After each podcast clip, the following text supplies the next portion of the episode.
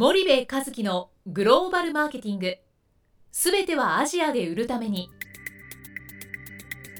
ポッドキャスト森部和樹のグローバルマーケティング。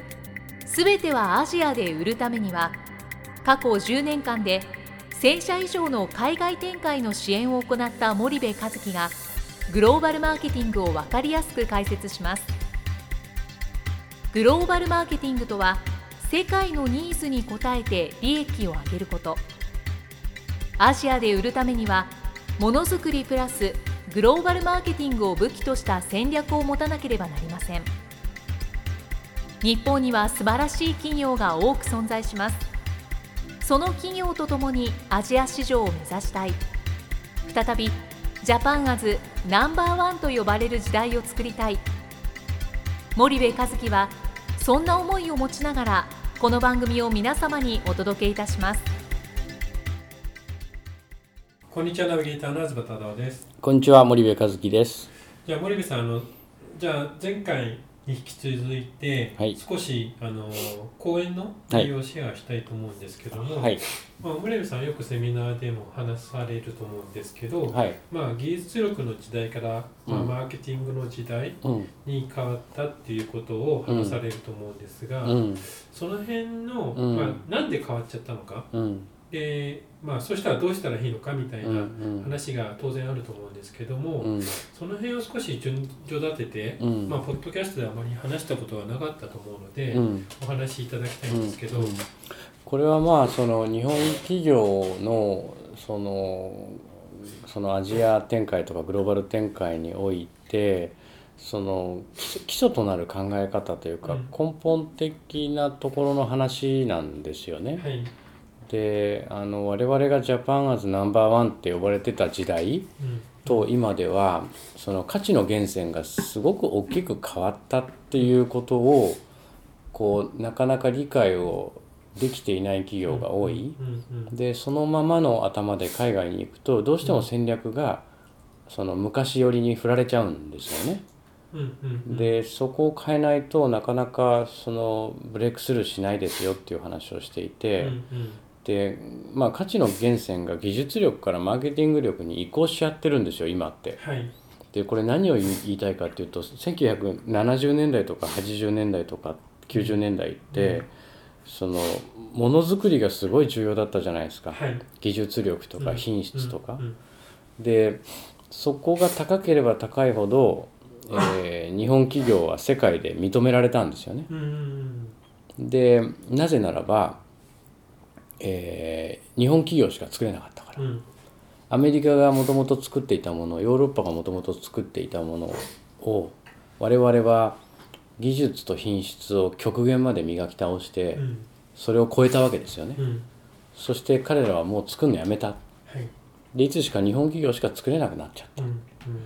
でそんな勢いづいた時代ですから、えー音楽を持ち歩くみたいなウォークマンみたいな製品ができた、したじゃないですかでそういう中でこう日本企業は技術力品質が全てだってこう思ってきたわけですよ今まで。でそれがあのアジアに生産拠点を移転させたおかげではいまあ韓国や中国台湾の企業でも作れるようになっちゃったわけですよね。だからテレビとか家電とかまああの黒物白物くうん車うんこれがアジアの企業でも今作れるじゃないですか。うん。でこれどういうことかっていうとその日本企業しか作れなかったものがコモディティ化しちゃった。はいはい。コモディティ化っていうのはその他の国でも作れるようになっちゃった、うんうんでだからそこに競争が発生しちゃったわけなんですよね、うん。うんですから一昔前は作ることいわゆるその作る力が重要だった。うん。今はいろんな企業がそれを作れますからうん。売る力っていうものがすごい重要な時代にうん。パラダイムシフトしちゃったんですよね、うん。パラダイムシフトっていうのはその今までこうだと思ってた価値が、えー急に変わってしまう、うん。今までは作ることが全てだった。うん。正しかった。強かった。はい。けどそれが今は売る力が非常に重要だと。うん。でなおかつさらにややこしくしてるのはね今までっていうのはその新興国はそんなもん買わないわけですよ。買えないわけだから。はい。だから日欧米のお経済支配でそこがまあターゲットだったわけですよね。はい。マーケットの。うん。けど今はそこプラス新興国が加わっているわけで、はい。新興国のニーズっていうのはそんなに10個も機能がついてるものはいらないと。うん。3つでいいと。はい。そんなに薄いテレビいらない。うん。映ればいいみたいな。うん。でそこの市場を根こそぎ中国メーカーにやられてるっていうのが、はい。まあ、今じゃないですか。うん。かといってじゃあ日本のその製品は、えーそのそれをこう勝つための、えー安安いコストで作れるかというとそうじゃないですよね。うんで一方でそのバングオルフセンみたいな、えー非常に高価な、まあ、ステレオとかだったらステレオやうん例えばそのダイソンがやったような革新的な掃除機みたいなものを埋めなくなってますよね。はいでアップルのような iPhone のようなスマートフォンを埋めないわけじゃないですか、うん。スマートフォンの技術は高いのに。はい。だからこのポジショニングが非常に中途半端。うんうんうん。技術は一番高いのかもしれないんですけど、ブランド力で言ったらやっぱり iPhone ですよね。うん。けど安い、えースマートフォンで言ったら中国製のスマートフォンにやられちゃう。はい。そのなんか中途半端なんですよポジショニングが。う。んでそれはいまだに技術力をその最大で唯一の武器だと思ってるわけですよ。はい。けどもう作ることなんて誰でもできるわけでうん。今はやっぱりその売る力はい。に価値の源泉が移転しちゃっている。うん。だ極端なこと言うと僕が携帯端末会社になりますって今日言うじゃないですか、はい。そうすると僕に必要なのは2つだけなんですよね。うん。アイデアとはい資金調達力。うん。これがあればうん。中国の携帯電話のうん。えー工場に委託生産をして携帯が作れるわけですよ。うん。で僕はあのアイデアとお金を調達するっていう力そしてあと販売力っていうものがあればうん。携帯会社になれる端末会社になれるっていうまあ単簡単に言うとそういうことですよね、うん。そういう時代に来ちゃったと、はい。ただ昔はいきなりお金とアイデアと販路があったってメーカーになんか絶対なれなかったですよね。はいですからそこが大きくこう価値の源泉が変わってしまった。あの、まあ、そこに気気づいているのに変えられないのか気づいていないのか、うん。うん。そんな話をさせてもらったっていう感じですかね。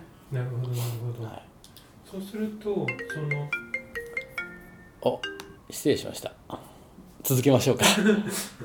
はい。そうしたらマーケティングの時代に変わったっていうはいところについてはもう少し森部さんなりにうん。なんでここの時代に変わったかって思う、うん。もしくはまあ日本企業が、うん。まあ、ここに気づいてないのか、うん。気づいてるけどもちょっとできない。っうん。ていうところはどんな？いやマーケティングの時代に変わっちゃったのは単純ですよ。日本企業以外でも作れるようになっちゃったからい。競争が激化した、はい。でなおかつ例えばテレビが発明されてもう何年ですかっていう話でね、うん。もうそのいいわゆるなんだろう空中にいきなりスクリーンがバーンって出て映像が映っていくみたいな、その SF 映画で見るようなテレビをうん。出さない限り、うん。他社との差なんてないわけですよね。けどそこまでは差がない。うん。要は今争ってるのって画質がより綺麗とかね、うん。より薄いとか、うん。もうそういうレベルの争いだったらうん。韓国製でいいよ中国製でいいよっていう話で。いや日本製のテレビは物がないんですと。はい。スイッチ入れたら目の前にスクリーンが現れるんですぐらいのうん。革新的な技術技術革新がねはい。そこにあれば勝てますよ。うん。けどそこはないじゃないですか。ですね。4K か 5K か知りませんけどね、うん。そういう話じゃないですか、うん。だからまあコモディティ化っていうのはまさにそういうことですよね。うん。で日本企業がそれをこう気づいているんですよ。うん個人は。はい。でも組織全体としてそれが回らない。うん。なんかそんな印象を受けるんですよね。はいはいはい。で回らないんだけどじゃあそれを捨てるかっていうと捨てられない。うんうんで結局一番ダメになってやっと日本の家電メーカーも B2B にシフトしたり、はい。テレビやめたり、うんえー PC やめたりっうん。ていうことがもうギリギリになってようやくじゃないですか。はいはい。だからそれもまあ一つだし、ななかなか難しいとこですよね。うん、そうすると個人は気づいてるっていうのは、まあ、森口さんよくお客さんとうん。クライアントさんと会話してても、うん。そういうことを感じるというようなことなんですかね。うん、個人は気づいてるし経営者も個人としては気づいてるんでしょうね。うんただそれを組織の中でじゃあダイナミックにやれるかっていうと、うん。かなりお尻に火がつかないとやれない。うんうん。えーいろんな問題も当然あるでしょうし、うんけどよく考えてほしいんですけど我々日本企業は欧米企業からそれを奪ってきたわけじゃないですか。ね。アメリカも当時その決断をしたわけですよね、うん。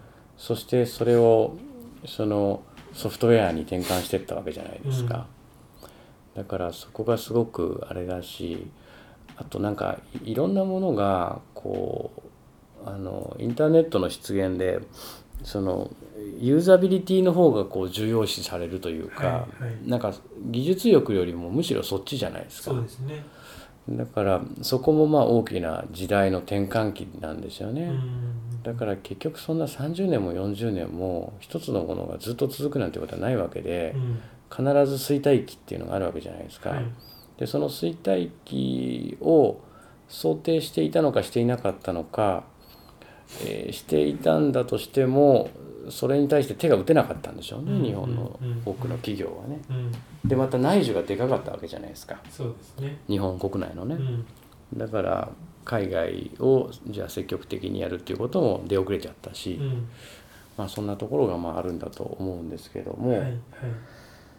ややっぱりその、うん、これだけあのインターネットも出てきて国境も近くなってしまって、うんうんうん。えーいいわゆるその作るっていうことにおける価値がはい。ものすごく低くなってるわけでしょ？うん。えーベンチャー企業がロケット飛ばすわけじゃないですか今って。うんだからねこここはすごい重要なんですけどその、えーものづくりも大切です。僕は否定しません、うん技術力も品質も大切なんですけど昔ほど作る力っていうものにうん。価値が乗らないんですよ。うん。それよりも売る力の方に価値がどうしても乗っちゃってる時代、これを本当に理解をしないと、うんこれからのまあグローバルビジネスというかビジネスそのものが僕は成り立たないと思うんですよね、うん。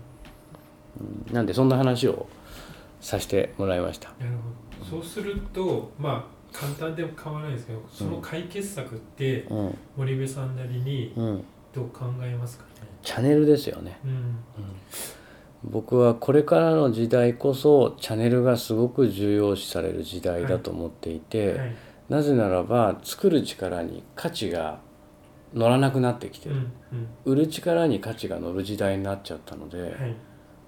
売るっていうことはチャンネルじゃないですか。ね。れが直販チャンネルだろうが、代理店チャンネルだろうが、インターネットだろうそうですよね。ええインターネットだろうが。ですからこれからの時代はやっぱりチャンネルで、うん今成功してる企業はう、もう100%チャンネルが強いんですよ。うん。技術は強くないんです別に、うん。いや素材系とか別ですよ。はい。ただ一般的に言ったらやっぱりチャンネル力なんで、うんそこを徹底的にやっぱ極めるということが僕は重要だと思うんですけどね。わかりました。はい、じゃあ森部さんありがとうございました。はい、ありがとうございました。本日のポッドキャストはいかがでしたか？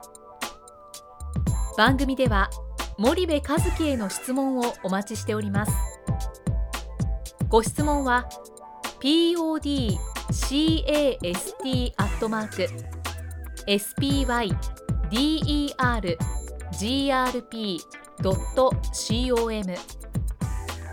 ポッドキャストアットマークスパイダー grp.com までお申し込みください。たくさんのご質問をお待ちしております。それではまた次回お目にかかりましょう。